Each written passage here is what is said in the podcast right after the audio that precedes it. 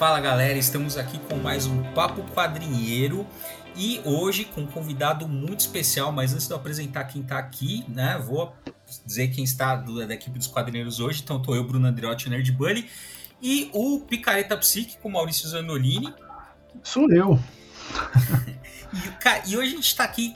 Eu nem sei. Eh, esse cara fez tanta coisa. É, é, eu, é, eu, eu, é, ó, Bom, eu vou contando, aí o pessoal já vai descobrir quem é, né? Mas eu vou contando pela. Ó, ele, uh, ele tem a Borduna Produções, alguém já, já deve saber quem é. Uh, autor de Deus Essa Gostosa, Magda, uh, Deus aos Domingos.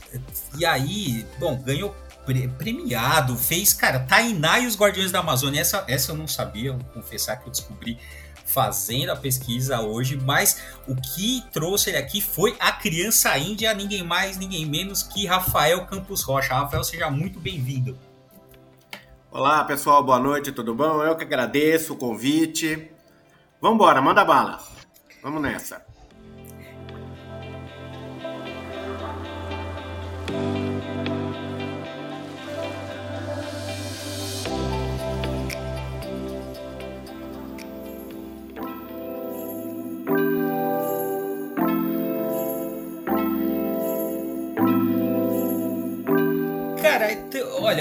Eu vou começar. Eu sei que você já deu, você deu várias entrevistas, tal, já falou sobre várias vezes, mas é que eu achei assim, eu, eu criança ainda é uma coisa muito surreal para mim, assim. Na hora que eu vi aquilo, é, é chocante, me chamou a atenção, tá? aquele visual cartunesco com aquela agressividade.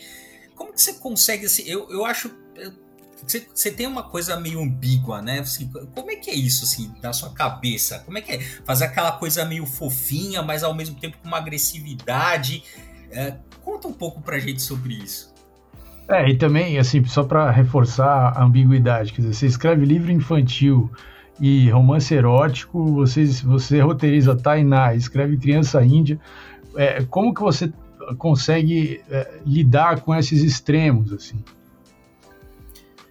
É, olha, eu, eu acho que fazem parte, né, da, da, personalidade da gente, né, da personalidade de todo mundo. Eu, eu tenho mais, eu acho mais difícil acreditar numa pessoa é, que não tenha essas essas ambiguidades, né, é, do que uma pessoa que, é, por exemplo, sabe, você quer, você sabe um tipo de pessoa que eu não acredito? É gente equilibrada. Toda vez que eu vejo que acha equilibrado, eu fico com medo dessa pessoa, porque eu tenho quase certeza que ela pode cometer um crime, em geral contra mim. Então, a pessoa equilibrada, ela busca essa.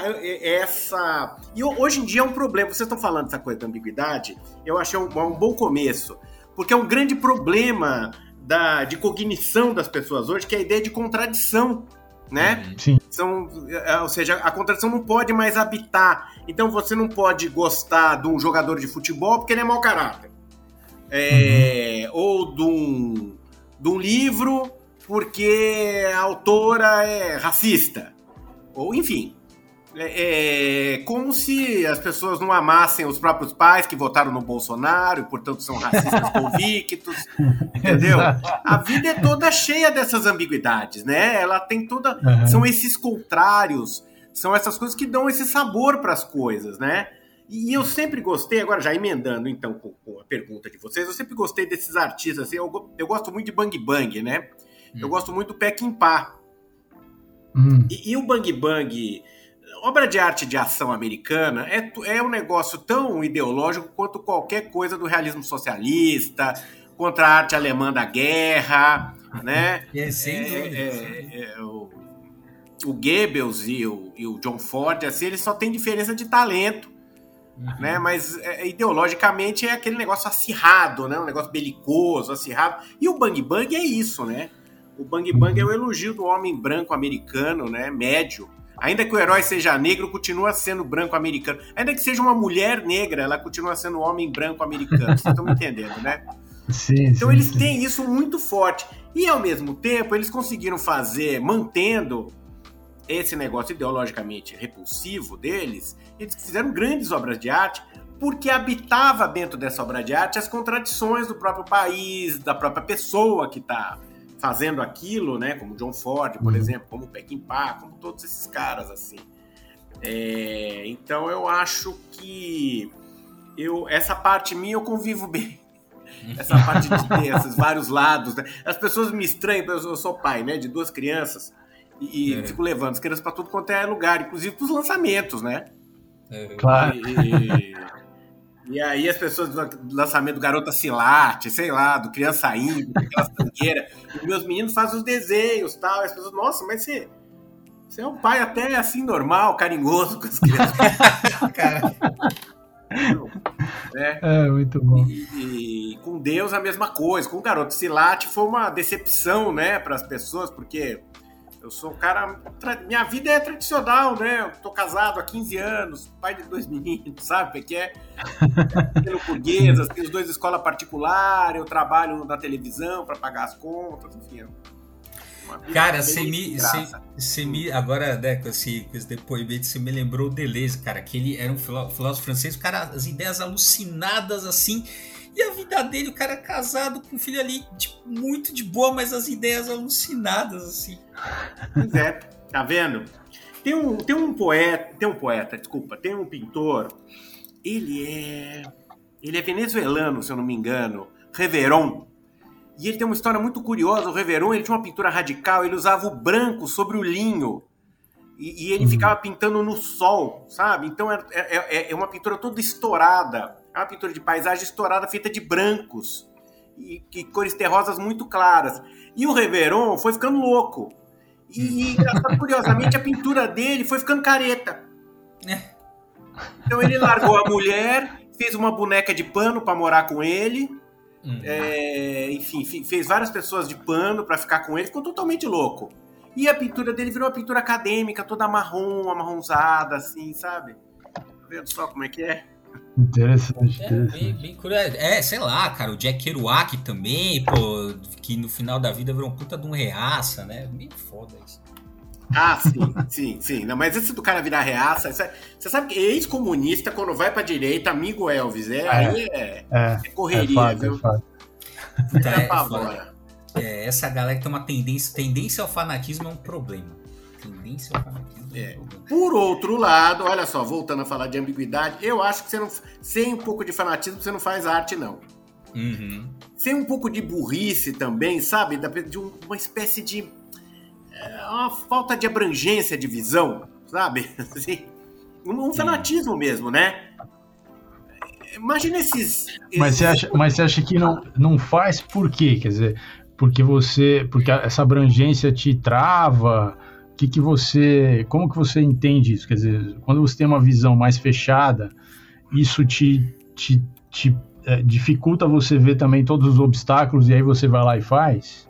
Sim, um pouco isso e um pouco porque precisa do tal fanatismo para você realizar as coisas, uhum. né? grandes eventos abstratos. Imagina um jogador de futebol de alto rendimento que não seja um fanático. Imagina a cabeça é, do, do, do, do, Messi, desses caras que ficam 15 anos, eles já estão milionários nos primeiros três anos de carreira, mas eles continuam lá, não é por dinheiro, é outra coisa. É uma uhum. outra. É uma limitação também da visão de mundo. assim. Volta e meia, os grandes artistas, inclusive, são péssimas pessoas por conta Sim. dessa limitação, né? Dessa obsessão pelo próprio trabalho, pelo, pelo próprio. Enfim. Uhum. Interessante, interessante. É, é mas, mas, mas, eu queria. É, eu, eu, tô, eu, eu, acabei de ler o Criança Índia, eu não tinha, não tinha lido ainda, na íntegra, né? O impresso que saiu pela Guará. É, e aí eu, eu queria, é, não sei, você lançou isso no ano passado, né? Esse, esse então, mas, mas já, vou, já vou aproveitar o ensejo para falar que tem o impresso, mas também tem toda a sexta, meio-dia, se eu não me engano, tem na Borduna sai alguma coisa da criança índia, não é isso? Sim, sim. Meia-noite. Meia ah, meia-noite. Tá. Zero hora, é. Então aí tem, tem esse e dá para continuar as aventuras da criança índia lá no Borduna Produções. Mas. Boa. Mas esse, mas o, o quadrinho impresso, ele, assim, claro, é um personagem, né? Então, é o personagem título é, um, é o herói da história, né? Então tem esse aspecto. Uh, esse personagem, então, você vai aos poucos descobrindo a origem, né? Mais, mais você vai se aprofundando na história do personagem e, e vai, ele vai ganhando outras dimensões, inclusive dimensões místicas ali. Uh, mas ele termina, o quadrinho termina num tom negativo, assim, né? não é uma, não é a vitória do bem contra o mal, não, não tem isso, quer dizer, é, existe ali um tom é, tanto para o lado do, digamos, do, do herói, dele não ter, desse herói não, não ser talvez matável, né? Quanto para o lado do mal, quer dizer, que esse mal ou essa, essa corrupção social tal também não seja uma coisa resolvível, pelo menos, né? É o, é o que a sensação que tem no final.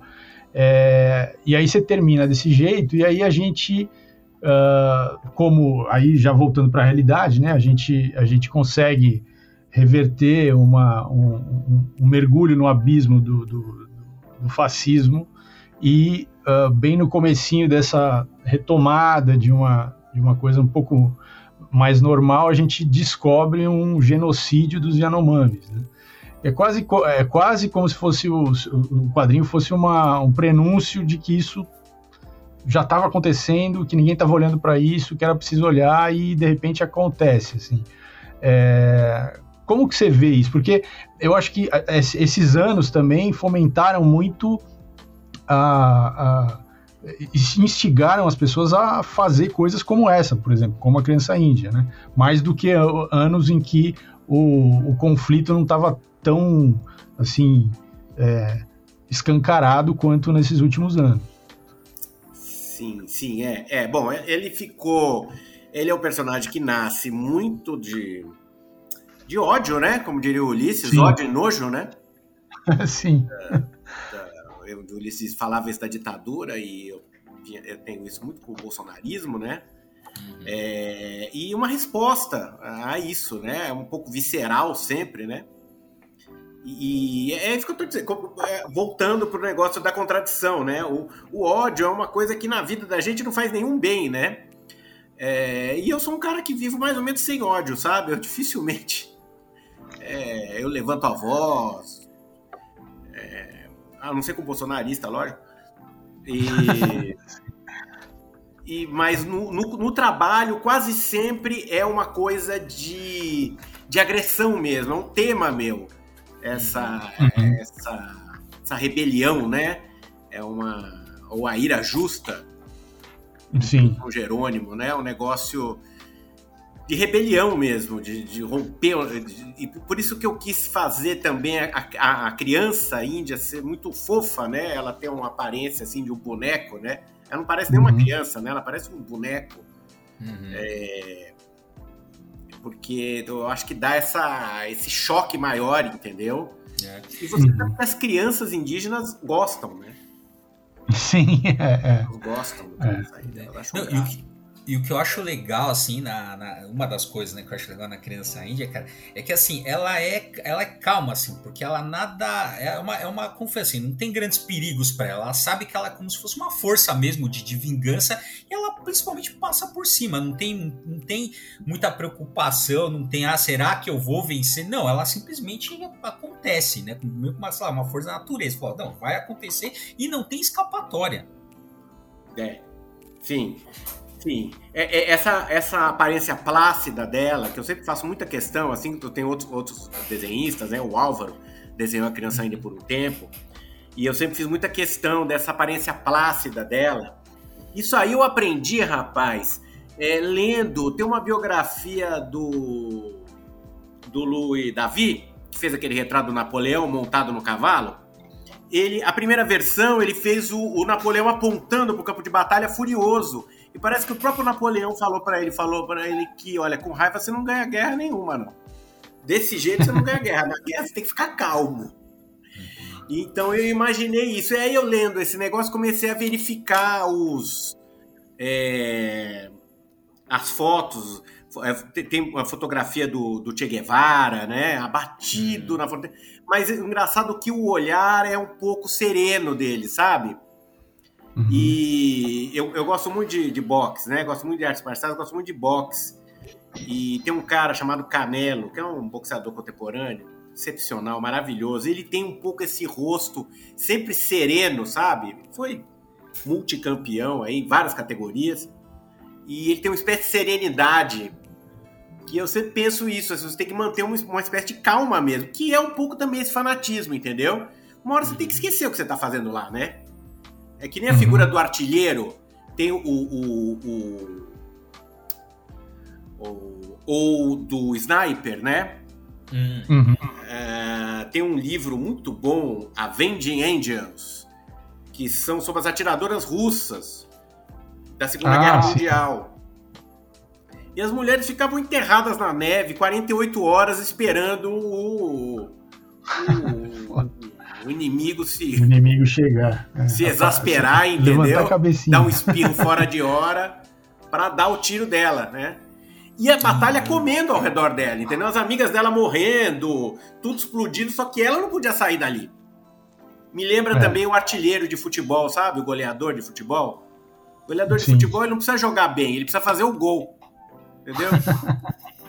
Se ele joga bem e não faz o gol, ninguém vai falar dele. Se ele não faz nada o jogo inteiro e no último minuto ele faz o gol, pronto. Ele é, jogou bem. Então é, é um pouco essa coisa que eu quis passar com a criança índia, sabe? Ela é como o matador do futebol, assim, o cara, a pessoa que tá centrada. E um pouco dessa coisa da força da natureza, né? Da, dela ser uma coisa além da emoção, sabe? Além uhum. da, transcender esse estágio, né? Aí sempre detestei, gente, aqueles desenhos de super-herói, que o super-herói tá dando os gritos, aí ele fica com raivinha, aí Sofrendo. porra. O cara parece que nunca tocou um tapa no, no Pebolim, gente. Aqueles, aqueles... Bom, nunca, né? É, não, no Pebolim não. Bando de cabaço. Então é isso. O cara faz um desenho que você fala, gente, mas quem que vai ganhar uma briga desse jeito? Dando gritinho, falando daquele tanto? É. Mas, então, aí que tá, cara. Mas. Uh, e você. E, sim, e no entanto, você curte super-herói ou não? Você nem, não, acha, não é da tua. Não é muito tua praia. Olha, o, o, o, a criança índia saiu a primeira vez em formatinho. Não sei se vocês sabem disso. Esgotou rapidamente. Eu fiz o Criança uhum. Índia 1, 2 e 3 em formatinho. Formato de gibi dobrado, uhum. sabe? Vendi tudo, menino. E é um pouco em homenagem ao formatinho, entendeu? Aquele amor tátil que a gente tinha pelos gibis, né? Porque o gibi Sim. tinha uma coisa além do personagem, que era uma coisa que você. Eu era criança quando eu comecei a ver. O Punho de Ferro foi o primeiro gibi que, que eu curti. Chamava Punho de Aço quando eu era criança, porque tinha ditadura no Brasil. Então pegava mal o punho de ferro, porque tinha cortina de ferro. E o punho de ferro é uma expressão que você usa para o massacre que o general Erleno é, concluiu em Porto Prince, já era a Operação Punho de Ferro. Então é um negócio que os meninos ah, da direita usam. Gostam, eles gostam. Hum. Enfim. E aí e eu curtia esse negócio. Os super-heróis me ensinaram a pensar. Ah, todo. Nossa, eles me ensinaram a desenhar, né? Ainda que eu não seja um hum. desenhista, assim, eles. Os enquadramentos, aquela coisa de ralentar cenas e o personagem que escapa da coisa. Eles, eu devo, assim, a minha educação, meus primeiros é, enlevos estéticos são pelos super-heróis, uhum. né? É, mas, enfim, a gente vai mudando, né? Vai amadurecendo. E eu fui descobrindo outras coisas com quadrinho e, e outras artes também, né? Fui me interessando por outras artes. E, e eu vou fazer, vou falar uma coisa chocante aqui para vocês. Super-herói, apesar de eu ser um, um, um admirador assim, é os grandes artistas. Não tem grandes artistas no ramo dos super-heróis, sabe, gente? Hum. O Jack Kirby, ele não consegue amarrar a chuteira do Milton Kenneth, do Roy Crane, do Walt Kelly. Os grandes cartunistas de super-herói americanos. Bom, o super-herói é um gênero americano, né? Que nem o samba é um gênero, é uma música brasileira, o super-herói é uma coisa de americano. Sim, sim. Os grandes autores de americanos de super-herói, eles não se comparam aos grandes autores americanos de, de, das tiras, por exemplo, das tiras diárias, né? Uhum. Então, o, o, o melhor que o Jack Kirby... O Jack Kirby, por exemplo, é um grande artesão, sabe? O Stan Lee é um grande publicitário, assim, ele tem, ah, ele tem esse negócio. Mas são escritores cafonas, né? Medíocres. É, eles estão muito baseados... Eles têm uma coisa que outros escritores também menores têm, que nem o Lovecraft, por exemplo, que eles têm o gancho, sabe? A, a, a premissa das histórias é muito boa, muito atual, né? Muito popular, não naquele sentido uhum. populista. É uma coisa popular, entendeu? O cara tá sentindo aquilo e aquilo pega. Mas eles não, tem, não são grandes escritores, né? São mesmo Lovecraft, o Bram Stoker, é um pessoal verboso, uhum. paga muito pedágio para alta cultura e para pertencimento. É, em super-herói tem pouco isso, tem mais com o Alan Moore, né? Que é, um, que é esse escritor que tem essa preocupação de transcender e tal. É, de quebrar os, os padrões e tal. É mas, é, mas assim, olha, compara, por exemplo, o Alan Moore com. Não vou nem comparar com o George Harriman, né? Do Crazy Cat, porque é covardia, né? Mas vamos pegar o Cigar do Popeye, assim.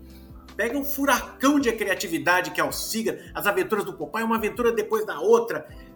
Um alto teor filosófico as aventuras têm. Só, e, e, ele, e ele, ele tem aquele bordão. É, eu sou, como é que é? I am what I am e that's what I am, não é isso? Uhum. É. Eu sou o que eu sou e isso é o que eu sou é muito bom. Se fosse eu sou, eu sou o que eu sou, seria fascista, seria um negócio fascista. Se passasse um pouco da conta do isso é tudo que eu sou e não sei o que, já ficaria essa coisa verbosa, é, também conservadora, assim. Não, é, uma, é um.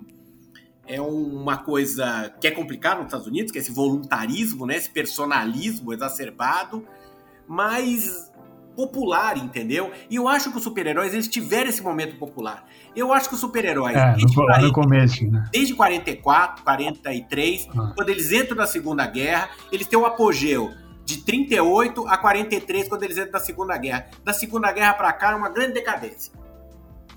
em números, é. inclusive. É. Nunca venderam tanto mais tanto gibi. O Homem-Aranha é. dos anos 90 foi o que chegou mais perto, né, disso, né, do uhum. McFarlane, né? É.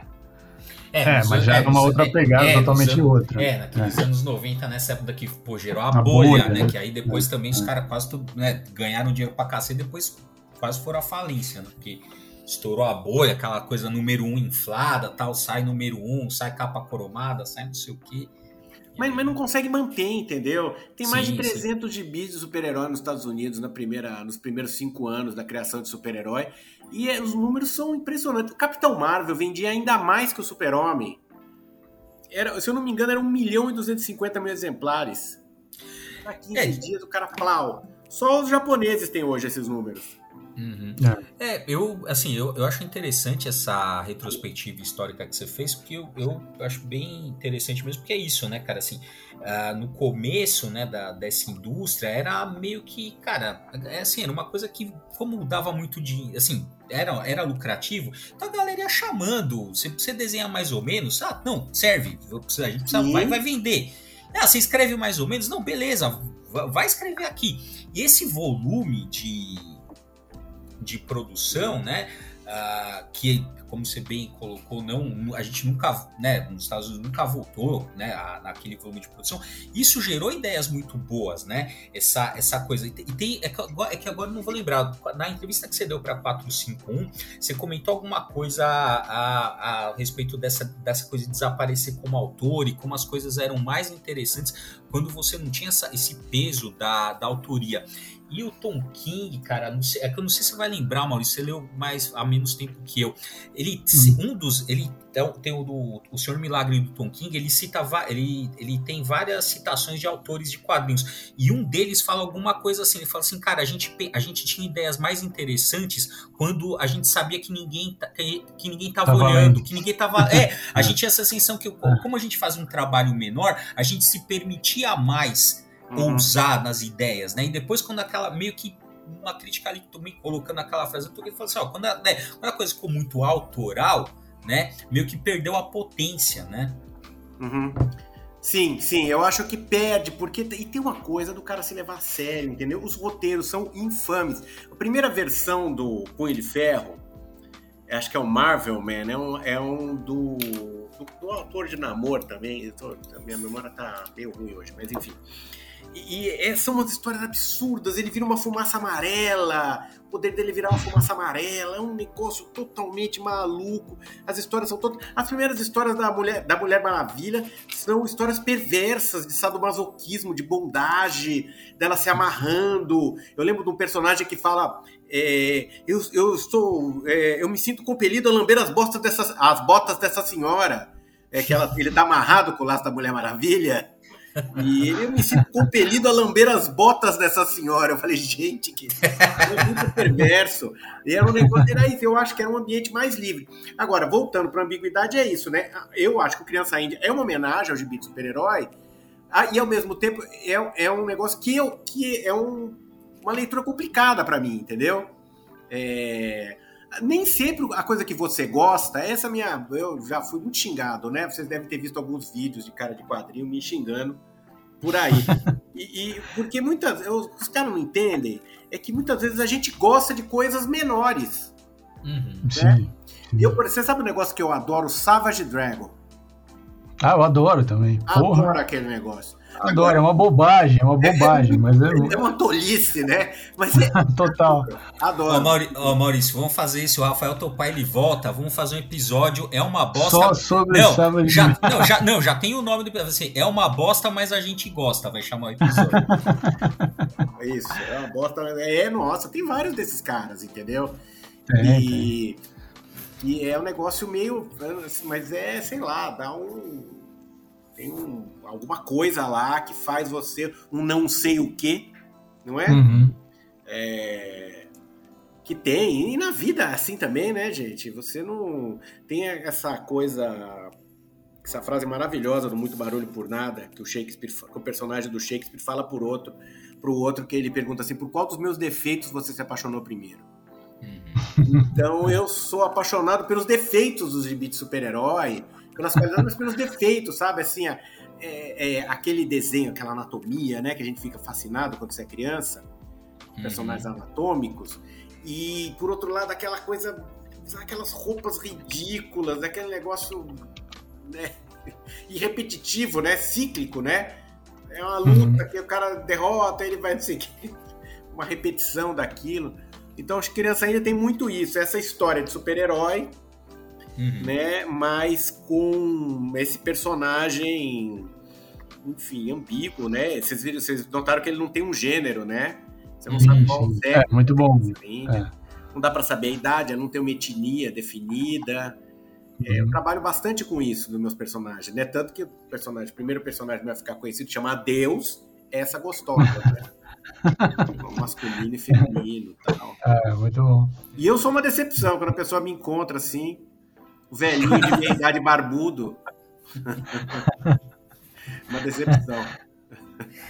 Mas você começou essa carreira, pelo menos nos quadrinhos, você começou, assim, considerando uh, como carreira, você começou tarde, né? Muito tarde, é, nossa. Você, eu, você é. foi por outros caminhos, artes plásticas e tal. Sim. E aí depois você foi cair nos quadrinhos. Como que foi essa que, que estalo que foi esse, assim, que você falou ah, isso aqui? Eu, eu viajei, eu passei três anos na, na Espanha, e hum. aí e tinha pouca gente, né? Pouco contato, tava com dificuldade de fazer meu trabalho de arte, tinha um computador emprestado lá, e, e para também ficar mais a par da língua e do, da, voltar, e, e reencontrei lá os quadrinhos, entendeu? Ah, tá. E, e, lá eu reencontrei o El Víbora, e do El Víbora fui para outras coisas, voltei a ler quadrinho e, e, fiz os meus primeiros quadrinhos como arte. Eu tinha 37, 38 anos já, sabe? Uhum. E comecei a publicar meu trabalho. Meu trabalho ficava na parede, ele começou a ser publicado, mas as primeiras, eh, os primeiros livros saíram em galeria, saíram no museu, no, ah, entendi. Saíram nesses lugares, entendeu? E, e, eu fui fazendo nesses lugares quando eu tava com uns 38. Daí aí saiu na Cara dos Amigos, quando eu tinha 39, na Piauí, numa outra revista tal. Aos 40 eu comecei a publicar na Folha. Hum. Então eu fui sendo, fui indo na direção das artes gráficas, assim, sabe? Fui sendo. Entendi. É, você foi sendo dragado para esse lugar, né? Isso, isso. É. Entendi. E agora tô sendo dragado para o audiovisual, né? Mas legal. É, legal, interessante. Mas olha só, eu vi o um negócio, eu voltei o Criança Índia por causa da crise dos Yanomamis. Eu tinha decidido a não uhum. desenhar mais Criança Índia. Mas o negócio da, dos Yanomamis foi tão selvagem, foi um genocídio tão premeditado. É, é total, total. Eu, eu cuspi aquele desenho, caguei aquele desenho. Saiu, foi como. É. Exudei, que nem a abelha exuda. Eu exudei aquele desenho. Muito bom. Muito bom. E, é, Rafa, você, você, como é que você vê a cena do quadrinho brasileiro hoje, assim? Porque fora esse trabalho que você faz, a gente tem, é, já faz uns anos, na verdade, que tem um resgate do pessoal lá que produziu nos anos 60, 70, é, com, com, financiamentos coletivos e tal, tem um monte de gente botando para fora, né, os seus próprios trabalhos autorais, e tem aparecido algumas pessoas aí, editoras, como a própria Guará, que, que se estabeleceu, teve lá uma briga lá, é, teve um rompimento entre esquerda e, esquerda e direita, ultradireita ali na, na empresa e tal, é, mas tem se estabelecido, né, então você tem figuras que nem o João Pinheiro, uh, que nem aquele menino que fez o Teocracílio, o Denis Mello, uh, e, e, outras figuras aí que estão produzindo e que tão, tem uma cena, então, de um quadrinho que seria, que a gente poderia chamar ou, ou fazer um paralelo com o quadrinho de contracultura, assim. É, Sim. Que, como é que você vê isso? Uh, e, que, o que, que você gosta desse pessoal aí? O que, que você acha bacana?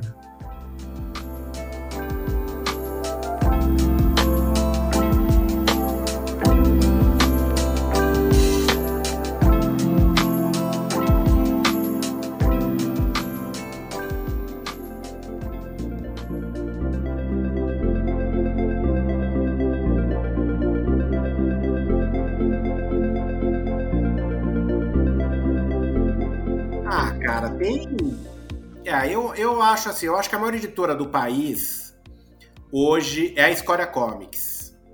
Hum. É, ela tem, eu acho, eu adoro o próprio Lobo, né? Eu acho um grande artista.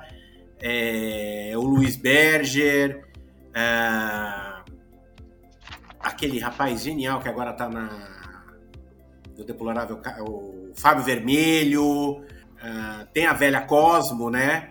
A, a hum. Emily Bona, é, gente, olha quanto autor que me veio de cabeça, assim, bom. Uhum. É, aí tem, tem outros, assim, que são menos underground, né? Com a Aline Zolve, tem... Nossa, é tanta gente, na hora H. Assim, eu acho, por a exemplo... esquece. é, esqueço. Eu nunca esqueço do Diego Gerlach, né? Eu acho o Diego Gerlach talvez seja, para mim, um grande artista, o, o artista de quadrinho. Uhum. Né? que é isso, ele não é um autor de quadrinho, não é que ele faz bem quadrinho, ele é um artista. Ele dá, inclusive, ele inspirou artistas mais velhos que ele, como eu, como o João Pinheiro, uhum. como o Juscelino Neco, a fazerem, a modificar os nossos quadrinhos. Eu modifiquei meu trabalho depois que eu vi. Aliás, eu devo ter começado a fazer quadrinho depois que eu vi o Diego Gerlach, entendeu? Entendi. Foi um trabalho que eu identifiquei com arte, sabe? Uma espécie de liberdade uhum. desde o princípio dela. E tem agora, tem a, a Pé de Cabra, né? que vai publicar a Dona Dora, que é uma artista genial. É um, é um, é um, essa moça é um fenômeno e é uma desenhista, um virtuoso do desenho, um texto sofisticado, tipo Crepax. Artista maravilhosa. O, o Panhoca vai publicar ela agora. Adoro essa. Ah, que legal. É, ela, Emily Bona, Lili Zolve. Ao Grito, Ao Grito tem uma coleção excelente.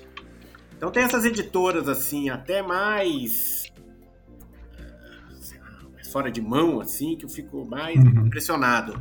É, hoje, então eu acho hoje a Escória Comics ela modificou várias coisas, inclusive de editoras mais tradicionais, como a Veneta, por exemplo, né? O ah, Rogério tá. olhou bastante o trabalho da Escória e, e, ele tá, inclusive, inclusive pegando, né, artistas da Escória, volta e rola uma, né, o, uma, é, um troca-troca ali, amigável. Enfim, porque tem um espírito assim é, que tem, tem tudo a ver com a trajetória do Rogério como editor, né? Ah, claro, claro. Ah, então, o Rafa, ah, o Rafa Pinheiro, né, que é o editor-chefe lá da, da Guará, ele deu uma entrevista, se eu não me engano, lá pro pessoal do canal do NUPEC, lá o Núcleo de Pesquisa em Quadrinhos da, da Universidade Estadual do Mato Grosso do Sul, comentando que assim ele via uma cena de quadrinhos nacionais, mas ele não via um mercado, né? Você concorda com isso? E se você concorda, o que, que você acha que falta para a gente ter esse mercado? Então, é, é, é, primeiro eu acho que falta dinheiro para as pessoas, né? É, tivemos aí um momentos econômicos e a outra coisa que falta é a cultura de quadrinho. A cultura de quadrinho a cultura livresca, ela não é popular. Ela é uma o quadrinho. Bom, o quadrinho vende menos que livro de prosa, né? Uhum. E ela não é uma cultura popular, é uma cultura pequeno burguesa. Então, é, tem é uma, uma casta que consome, né? Isso. E, e é sempre a mesma casta. Né? E, e, cada vez mais velha, né? E, é, a molecada consome Mônica, e aí é um problema do país em várias áreas, né? Que é a coisa da monocultura. Uhum. Então é engraçado, né? Porque assola, inclusive, a, a cultura, a monocultura.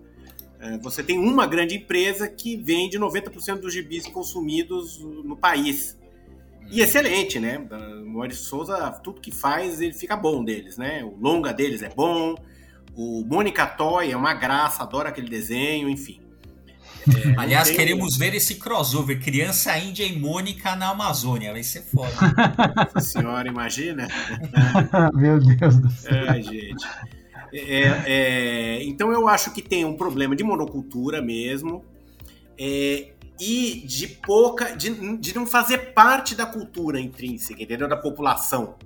Sabe? Uhum. É, como no, nos Estados Unidos, o super-herói faz parte. Porque o, o, o super, o, o super-homem, ele começa, depois ele ficou aquela, aquela, aquela lixo nazista do Zack Snyder, mas é, antes ele, ele, ele começa como working class hero. Uhum. É, total. Vocês lembram do primeiro, qual que é a primeira aventura do Superman? Sim, pô, a primeira aventura o cara vai. É, é, tem, bom, tem alguns pontos, né? A primeira, acho que a, a primeira, primeira, primeira missão dele. Ah, ele vai. Primeiro que vai salvar o, a mina lá da, da cadeira. Da, da cadeira elétrica, né? Que ela vai ser. Não, mas antes, tem um cara espancando uma menina, você lembra disso? Eu acho que é a primeira intervenção dele. Cara, acho que a Bom, aí eu, aí eu preciso reler, mas quando, quando lembro. Mas acho que a primeira. Tem essa da espancada, mas acho que a primeira foi aquela que ela vai salvar da, da, da pena de morte. E depois, mas no final, da, isso eu tenho certeza, no final do menino, ele vai, ele vai é, acertar as contas com um político corrupto lá na Sim, ah, em Washington. É, em Washington, sabe? Então, é, é cinco, ele, ele é, né? Você tem histórias do cara, tipo, dele cobrar, assim, o cara, o burguês tá lá cobrando um aluguel abusivo do, dos trabalhadores, ele vai lá tirar satisfação com, com, o cara que cobra aluguel abusivo. Então, realmente, ele é um herói da classe proletária. É, é ele defende mulher espancada. Então, ele tem esse princípio aí. E aí é uma coisa é, é, popular mesmo, era dos filhos da, da recessão, né? Da uhum. eterna recessão americana. E eu acho que o Brasil, ele não tem, isso não faz muito parte da, da, da nossa cultura, assim. Então, nós temos grandes artistas, né? Mas são, enfim, um ou outro artista isolado. Uhum. É, agora, são artistas que, sei lá, o Marcelo de Salete hoje é um dos quadrinistas mais respeitados do mundo, né? É, é, é Então, é... Sei lá, não, não tem o um mercado, mas enfim, talvez o quadrinho tenha mudado um pouco. Talvez esse quadrinho que a gente faça tenha mudado de, de feição mesmo. Não seja mais para as crianças consumirem ou um produto de massa. Talvez uhum. seja um produto de, de, de classe média, uhum. é, ilustrada, né? E o produto e o quadrinho de massa seja dos japoneses mesmo. Uhum. É, é, pode ser. Mas é o que você falou, você, você tá chamando atenção pro aspecto cultural, né? Eu acho que isso, acho que é, é, eu tenho a ver a coisa mais por esse ângulo mesmo que propriamente por uma questão, lógico, né? Se, fosse uma, né, se a gente tivesse uma economia melhor, claro que isso ia potencializar o consumo. Só que assim, eu lembro do Ferrez comentando uma coisa que falou assim, pô, a galera aceita pagar 50 reais numa pizza, mas não, não aceita pagar 50 reais num livro né? É. A mesma coisa, assim, ah, o cara compra 300, o cara ele topa pagar 350 num ônibus do Conan, mas ele não topa pagar, sei lá, 50, 60 num quadrinho nacional. Isso é meio foda isso, né? Porque é, é isso, tem um hábito, né? E que você tá comentando aí, principalmente isso, quando você colocou a turma da Mônica no jogo, é isso, e comparou com os super-heróis, é isso, a gente já comentou isso aqui algumas vezes, né? A, a, os super-heróis e a turma da Mônica aqui no Brasil são uma, é uma coisa geracional. É um dos poucos. Aqui no Brasil, a única coisa, o único quadrinho que eu acho que conseguiu ter essa coisa geracional consolidada é a turma da Mônica. Talvez o menino maluquinho a gente possa considerar, mas é isso, né? Lá nos Estados Unidos, o, o super-herói é geracional. Meu pai gostava, eu gosto, quero que meu filho goste, né? É, é transgeracional, você quer dizer, né? Não é uhum. geracional, é transgeracional, é transcende, né? Isso, Porque meu filho de. de é, agora ele tá com 12, ele começou a ler com a turma da Mônica. Uhum. E agora o de 5 também tá, tá gostando da turma da Mônica. Uhum. É, enfim. Curiosamente, eu fui um cara, eu não passei pela turma da Mônica, não sei porquê, assim. Não foi a minha, assim. Foi super-herói sempre. Os, os, meninos não gostam de super-herói. Agora Olha eu sei mangá e, e, e Mônica. Assim, mas, é, e, e como é que você vê essa coisa assim? Que, que você acha interessante os mangás? Que, que, assim, você que tem filho e tal, como é que você vê essa, esse interesse aí? Porque realmente, cara, é, é, o mangá, assim, se, se, na nossa geração, mais ou menos ali, a gente tinha com muita referência ao, comics americano, hoje em dia acho que parece que o mangá dominou, né? Assim, coisa de super-herói ficou uma. Quadrinho de super-herói ficou uma coisa de velho, né? Como você estava comentando. Sim, é, não, o mangá. E é assim. Eles, eles, eles fazem um produto, um tipo de produto que os americanos aprenderam a fazer só agora e não está durando, né? Que foi é, é, o produto tem uma homogeneidade de qualidade. Então ele faz o gibi, ele faz o desenho animado, faz o game, tudo tem qualidade. Então, anime, eu, eu, anime japonês eu só vejo quando eu quero me deprimir. Porque é uma qualidade de fatura, é um negócio. Então, a gente não tem nem pessoal para fazer aquilo. A gente não tem gente para fazer aquilo no Brasil. A gente tem seis desenhistas bons, que nem aquele em São Paulo. Eles têm estúdio com 600. Então é. tem essa essa hiperprodução. É assim, não tenho, não tem nenhum que eu me desses mangás novos, né? Eu, uhum. eu vejo, eu li por causa do meu filho o Demon Slayer uhum. e o agora o Spy Family. Eu vejo, ele compra e eu leio, leio tudo que ele leu. Quero ficar, quero entender, né? Legal. Então eu entendo porque que eles gostam, né? Eu entendo do, mais, mais ou menos qual que é o, o negócio, mas não, aí não é, não consigo me é, apaixonar, é, né? Entrar, tipo, é diferente né? do do Dragon Ball, né? É, do Dragon Ball que eu fiquei, que é um negócio que eu realmente acho desses, dessa nova geração, né? O Dragon Ball acho que é o, é o iniciador dessa nova geração de mangá, né? É ele que dá um, um tom, né, pro, pro mangá novo pós-Tezuka, né? Uhum. Eu acho. Não é? É, não, acho que tem, é, tem coisas anteriores ali, mas, mas o Dragon Ball criou um quase que um, um template, né? Depois gerou-se um monte de coisa parecida com o Dragon Ball, né? Sim, sim. É, o próprio Naruto, né? Tudo, é tudo um pouco parecido, assim, e, e, e, fez muito sucesso, né? Tudo isso fez muito sucesso. Todo né? mundo passou de um bilhão. Esses caras que saem desse ah, é. dessa forma. É. E, Não, cara, e, e, aliás, era uma coisa, assim, isso me, me, assim, me deixa meio pode, porque assim, eu lembro quando eu comecei a ver anime e tal, o que, me, o que eu achava legal, eu achava fantástico, é que tinha começo, meio e fim. Que eu falava, nossa, né? Tipo, não é essa porra igual Superman que não acaba nunca essa cacete. Não, tipo, o negócio tem, sei lá, era 20 episódios. E Dragon Ball, que Lógico, tem, tinha outros grandes, mas assim, Dragon Ball foi um dos primeiros que eu comecei a prestar atenção que o negócio não acaba. É Dragon Ball, One Piece, Naruto, pô, o negócio não acaba, né? O cara pegou o pior que tinha, acho que dos Estados Unidos, e pegaram falou: vamos fazer um negócio que não acaba aqui, porque esses trouxas ficam comprando. compra, viu? Compra, pior que compra, cara. E compra. Nossa, é impressionante. Os números são devastadores. E você vai olhar o desenho animado, o desenho animado mantém a a, a qualidade do mangá quando não supera. Uhum. Entendeu? Sim, sim. Você pode notar que na Marvel, é, os números dos filmes, os primeiros números excepcionais dos filmes, eles quase não refletiram no gibi. Porque o, o moleque vê a. Como chama o ator? A menina vê o ator do Thor lá. E depois ela compra o gibi e não vê o ator do Thor. sabe? Ou o menino quer começar a ler gibi por causa da Scarlett Johansson. Uhum. E aí ele não encontra a Scarlett Johansson no gibi, entendeu? Tem uma disparidade. O filme é muito melhor que o gibi, né? Os gibi de super-heróis, esses aí, clássicos, eles estão numa decadência horrorosa, assim. É. Eles são é. muito ruins, né? Eles são muito ruins. É, sim, tem, tem, alguns autores, inclusive, que eles comentam isso, né? Que assim, a, a as coisas mais interessantes de super-herói não, não tá mais no, nos quadrinhos, né? Tá nas produções audiovisuais mesmo, né? Que é, é a série, é. cinema. Isso. Eu acho que eu acho que foi uma época, né, gente? É, você sabe que toda forma de arte ela tem uma época, né? Uma época, um lugar. Talvez os super-heróis sejam mais ou menos como, enfim, como a pintura de gênero, como a natureza morta holandesa. É um negócio que tem um auge, a Holanda no século XVII, né, o começo do, da comercialização das coisas. As pessoas compravam quadro até porque não tinha muita outra coisa para comprar, entendeu? E, e, é. Então tem aquele auge, aparecem os grandes artistas e depois você trabalha sobre aquilo. Então hoje, não quer dizer que a pessoa não possa fazer uma paisagem hoje, mas ela vai estar tá falando sobre paisagem, ela vai estar tá fazendo uma pintura sobre paisagem. Assim como os, o, o Alan Moore já faz isso. O Watchmen não é um gibi de super-herói, é um gibi sobre o gibi de super-heróis.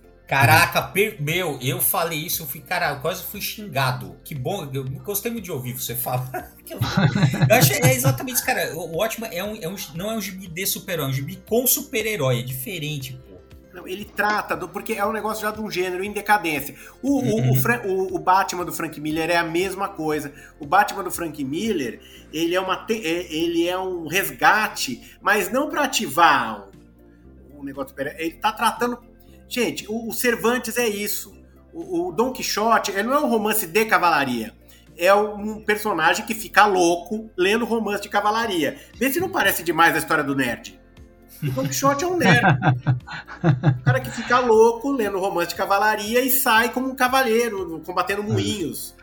É, isso, isso já tá indo pro audiovisual, né? Porque aí você tem The Boys, você tem. Agora a DC vai, vai produzir um filme do Sim. Authority, que é uma história já, que já é uma reflexão sobre o próprio gênero de super-herói. Não é mais uma história, já é uma.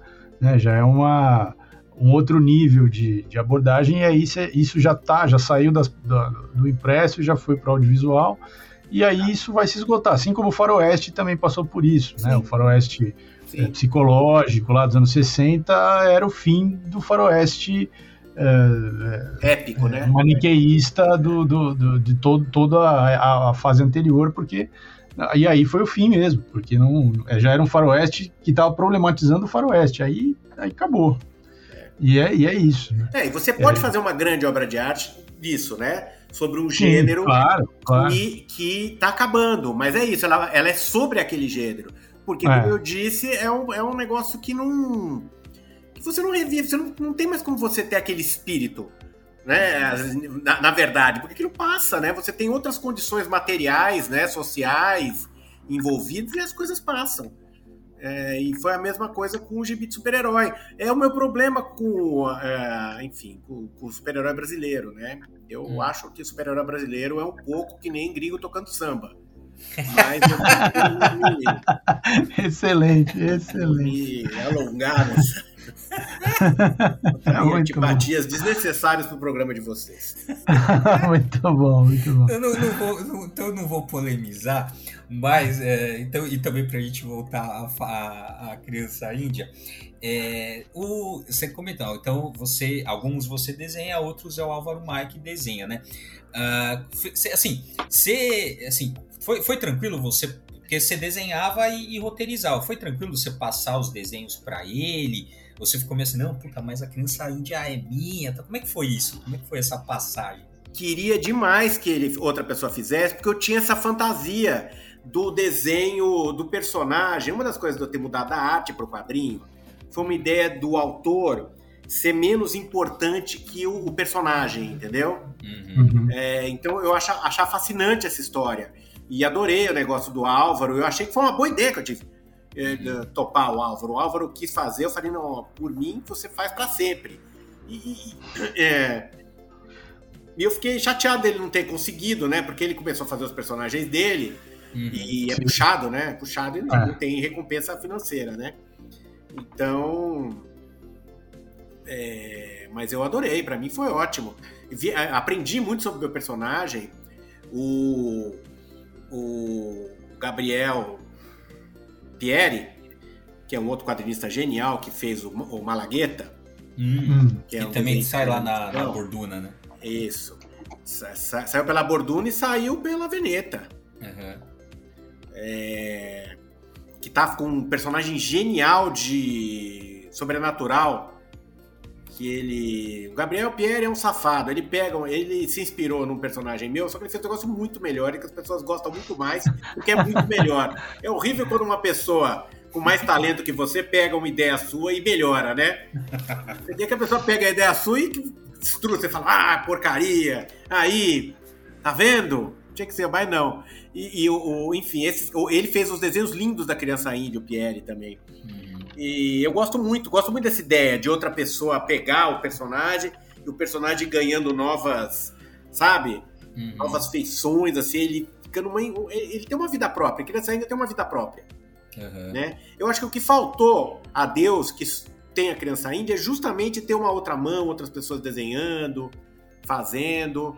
Eu mas Deus é bom, Deus é muito mais complicado, assim, é um texto complexo, né? Às vezes a memória é, e, como é, e, e, você, e, e, e, roteiro? Você, outra pessoa roteir, você, é, você é tranquilo também? Outra pessoa, sei lá, eventualmente outra pessoa roteirizar a Criança Índia? Eu entreguei para Silene Barbosa roteirizar o Criança Índia uh, agora, esse ano, pra gente tentar fazer um filme, o roteiro dela. Ah, então... é, Deus na Zona Leste. Então já vou lançando aqui a ideia de antemão roteiro da Silene Barbosa, que não, é a roteirista de Carolina, né? Dela do Sim, sim. Nossa, que foda. Então, e nossa, e ela roteirizar para mim foi demais. Se eu tivesse tido essa ideia antes de, de passado para ela, ela deu vida nova para mim. Eu voltei a escrever coisas sobre Deus, entendeu? Eu não escrevi há 10 anos. Hum. E, sabe, a outra pessoa pega e traz novas coisas do personagem, entendeu? É, é, é bom isso. É, é, é, dá uma é, renova, né? Renova, tira algumas coisas. É um olhar novo, né? Que vai olhar coisas que você Sim. até negligenciava, tal. Isso é bem legal. É, o quadrinho, o quadrinho de super-herói nos Estados Unidos também só dura o tempo que dura, porque tem isso, né? Você de tempos em tempos aparece um novo escritor que vai olhar lá uns detalhes ali que ninguém estava olhando e aquilo, então aí, aí dá aquela falsa esperança nos fãs de que, opa, nossa, olha que novidades e tal, vamos consumir mais um pouco. Aí, mas depois de, sei lá, de algumas edições, você descobre que é mais do mesmo, né? Aí eles trocam o, o escritor e assim vai. É, é, o, o, o, quadrinho de super-herói, agora vamos, voltar. Você tá vendo Criança Índia, acho que é sobre super-herói mesmo, mas vocês estão certos. O quadrinho de super-herói cometeu um outro erro, que é o seguinte: é você ceder ao consumidor do quadrinho. Entendeu? O consumidor do quadrinho ele comandar a cadeia de produção. O consumidor está sempre aquém do artista. Desculpem, consumidores do quadrinho. Desculpa aí. Mas vocês estão aquém, entendeu? Quem vai lançar um negócio novo, quem vai romper, é o artista, entendeu? É ele que vai dar um olhar novo. Se a gente for seguindo você, a gente vai cair nas mesmas coisas, que você já gosta. É. Sem um artista genial, você não vai saber do que você gosta. Uhum. Foi o, o Roy Crane que descobriu que as pessoas achavam a, onomatopeia gráfica uma coisa demais. Uma invenção do cara. Os editores de super-herói e os autores, eles se submeteram ao público de super-herói. Uhum. E o uhum. público de super-herói, como não é autor, ele é incapaz de dar um passo além do que ele já conhece. Então o autor é ele que mostra para você o que você vai gostar. Você entendeu? Sim, sim. É, é ele que dá o tom. Não, não é o público. E agora fica todo mundo refém de um cara que fica lá, ah, mas olha, é, o Superman nunca faria isso. Olha, não é de ficção. ele faz qualquer coisa. É, sabe? É. E aí se não tem um cara para dar um. Ah, para dar um, um, uma rejuvenescida que é o. É, enfim, gente, tem uma coisa que a pessoa tem que ter que é talento, né? Tem que ter um tchan lá, alguma coisa errada alguma coisa torta, alguma coisa contraditória para ele dizer, e é aquela coisa contraditória que vai fazer virar a obra de arte. Pode ser que não atinja tanto público na hora, mas aquilo vai cozinhar, ou vai, ou vai ser um sucesso, ou vai cozinhar uma coisa que depois vai crescer, entendeu? Sim, sim. Né? É. Vai lançar é. lá um negócio que depois cresce. Não, puta, bem, bem interessante você tá falando, né? E também achei bem legal essa sua generosidade, assim, não, pô, legal ver a minha, né, a minha criação sob a ótica na, e nas mãos de outras pessoas, tá bem interessante. E pra gente fechar a nossa conversa aqui, é, eu queria que você comentasse uma na, na, entrevista que você deu também lá para 451, você falou uma coisa bem interessante que acho que retoma de alguma forma como a gente começou a conversa com a questão da ambiguidade, que é, você falou o seguinte, que a arte também é para se vingar magnificamente. Eu achei essa frase genial. Comenta ela um pouquinho, por favor. Eu não lembrava, a arte é para se vingar magnificamente? Magni, você, é, ó, abre aspas aqui, ó. A, ó aqui, ó. Ah, vou abrir aspas. A arte é a arma que tenho. Sei desenhar bem, uso isso. E é revanche mesmo. A arte também é para se vingar magnificamente. Eu sou insuportável, né? Que pessoa. é um sujeito muito. Nossa Senhora. Enfim, pobre das pessoas convivem comigo. Mas eu acho que pode ser isso mesmo. ah, credo. É, tá vendo? Um pouco. Por isso que eu também não acredito em artista modesto. Modéstia, eu, você sabe que eu tenho quase todos os defeitos dos seres humanos, mas a modéstia não é um deles, sabe? E eu acho muito difícil o cara sem modéstia, é, o cara modesto, ele se lançar para fazer uma coisa de arte. Assim, tem duas possibilidades do cara modesto se lançar para fazer uma coisa de arte. Ou ele é medíocre, então ele é modesto porque ele é medíocre, mas isso nunca acontece, porque volta e meia o cara muito medíocre, ele acha que ele é um gênio. Ah, normalmente tá acho. Ou ele tá mentindo para não desagradar as pessoas, falando, não, que isso, eu não sou assim. Mas, você achar que você não tem alguma coisa a mais para falar, né? Se você não tem é. essa ilusão, para que você vai pegar? Eu, eu fiz, eu não sei quantas páginas, eu fiz um Magna, tem 160 páginas aquele negócio, sabe? Eu desenhei mais 160 páginas de criança índia, de Deus, sei lá quantas tiras e páginas. Se eu não achasse que eu tinha alguma coisa para falar, ah, são muito louco. Tem gente muito louca que não tem nada para falar e fica fazendo obras enormes. Existe. Sim. Né? Sim. Mas eu acho que o artista é tudo meio pretencioso mesmo. A gente é meio pretencioso e meio enlouquecido, sabe? Não tem. Tem esse. Esse é um fanatismo mesmo. É um negócio. É, fora da. Né? É uma coisa muito abstrata, né? Sim. Não, muito interessante, muito bom, cara, muito bom. Pô, então esse Rafael, olha, eu queria te agradecer demais, cara. Essa conversa foi, cara, eu acho que um dos melhores papos quadrinhos que a gente já fez. Adorei essa conversa. Uh, muito obrigado mesmo. E conta aí, pessoal, assim, onde é que o pessoal te acha, como é que ele consegue, acompanha a criança índia, onde você tá, onde é que a gente encontra? Olha, eu é, tenho. No Instagram eu publico, né? Eu tenho livros publicados pela Companhia das Letras, pela editora Veneta, tenho livros infantis pela editora Gato Preto. Uh, no Instagram, em geral, Facebook, Twitter, essas coisas, quando eu vou publicar, aparecem minhas coisas, né? Mas se vocês quiserem ver meu nome inteiro também no Google, aparece bastante obra minha lá. Hum. Enfim. E agora, o que eu estou fazendo agora de quadrinho é publicando a minha tira semanal da Criança Índia. Uhum. Né? Então, que é uma coisa que eu estou me dedicando a isso, assim. Sai a zero hora de sexta-feira. Quinta para sexta-feira. No Instagram da Borduna, né? Que é arroba Instagram Borduna, da Borduna Produções. Produções, isso. da hora. Borduna Produções, aí tem grandes artistas lá. Stephanie Magalhães, Bruna MZF. Bruna é uma figura engraçadíssima o gibi dela. Essas duas têm um gibi incrível. O Álvaro tá com um personagem ótimo. Né? Ah, tem tanta gente lá bacana. Vamos lá. O, o, o Rodrigo Avelino, uma coisa estranhíssima que ele faz, uma coisa meio cósmica.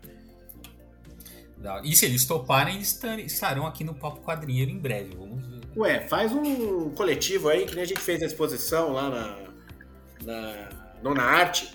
Uhum. Foi todo mundo expor lá. Foi, foi legal demais.